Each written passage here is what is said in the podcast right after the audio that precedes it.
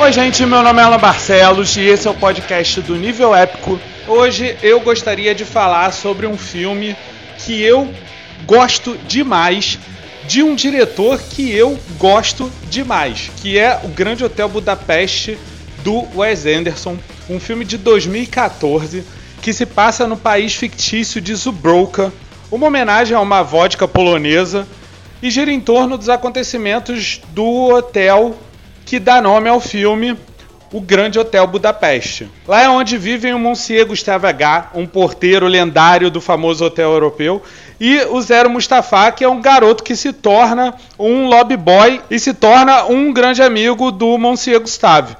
A história, na verdade, vai mostrando a história do Monsieur Gustave H através do ponto de vista do Zero, mostrando que o Gustave era um homem de muitos amores, sempre envolvido com mulheres de alta classe e que se hospedavam no hotel e que eram sempre muito ricas, idosas, inseguras, vaidosas, superficiais, louras e carentes, até o ponto em que uma dessas mulheres, a Madame D, uma senhora de 84 anos de idade, com quem Gustave tinha uma relação, ela falece e deixa para o Gustave uma herança inestimável.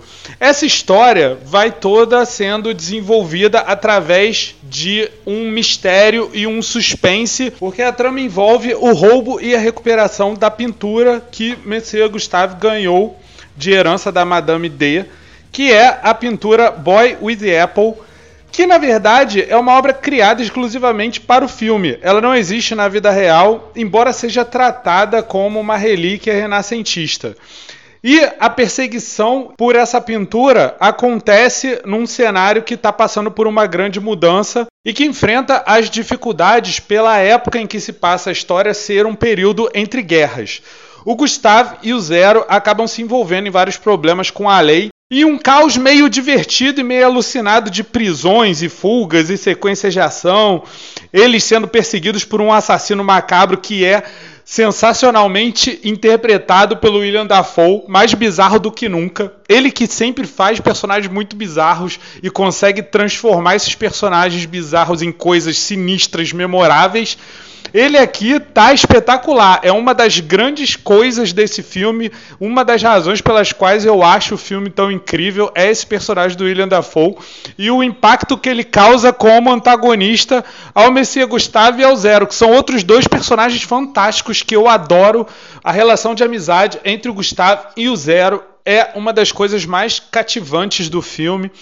Isso é ainda maior por causa da forma como o Zero conta a história deles dois para o jornalista interpretado pelo Jude Law e principalmente também pela forma como o Zero desenvolve uma relação amorosa que tem grande impacto em toda a história do Hotel Budapeste, que é a relação dele com a Agatha, interpretada pela Saoirse Ronan.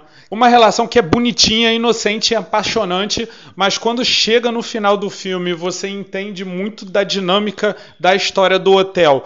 Por causa da forma como a relação entre a Agatha e o Zero se desenvolveu, você fica ainda mais apaixonado pela grandiosidade íntima da história. Porque, apesar de ser um filme grande, ele também é um filme muito íntimo e muito contido em si mesmo.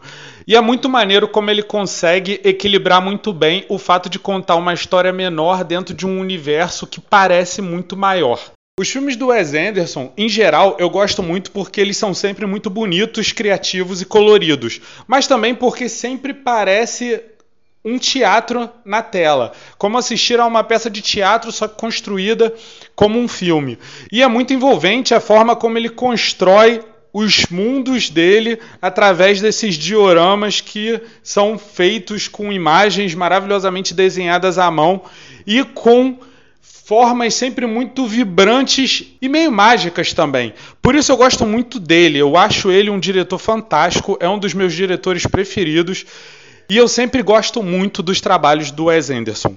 Porém, o Grande Hotel Budapeste ele tem um lugar especial no meu coração, porque eu gosto demais desse filme. Eu já vi dezenas de vezes e até hoje eu ainda consigo abrir um sorriso toda vez que eu assisto ao filme, toda vez que eu me divirto com a sensação maravilhosa que ele provoca. São muitos sentimentos, muitas coisas, muita magia construída através de uma história de assassinato e de detetive com pistas e investigação à moda antiga, mas ao mesmo tempo o fato de que é um filme muito cheio de energia, muito cheio de humor, que diverte. É puro entretenimento em forma de arte ou pura arte em forma de entretenimento. É por isso que funciona tão bem. Grande Hotel Budapeste, para mim, é um filme impecável, adorável, maravilhoso de assistir e que eu sempre recomendo fortemente. Recomendo principalmente porque sempre vale a pena voltar a esta velha ruína encantadora que é o Grande Hotel Budapeste.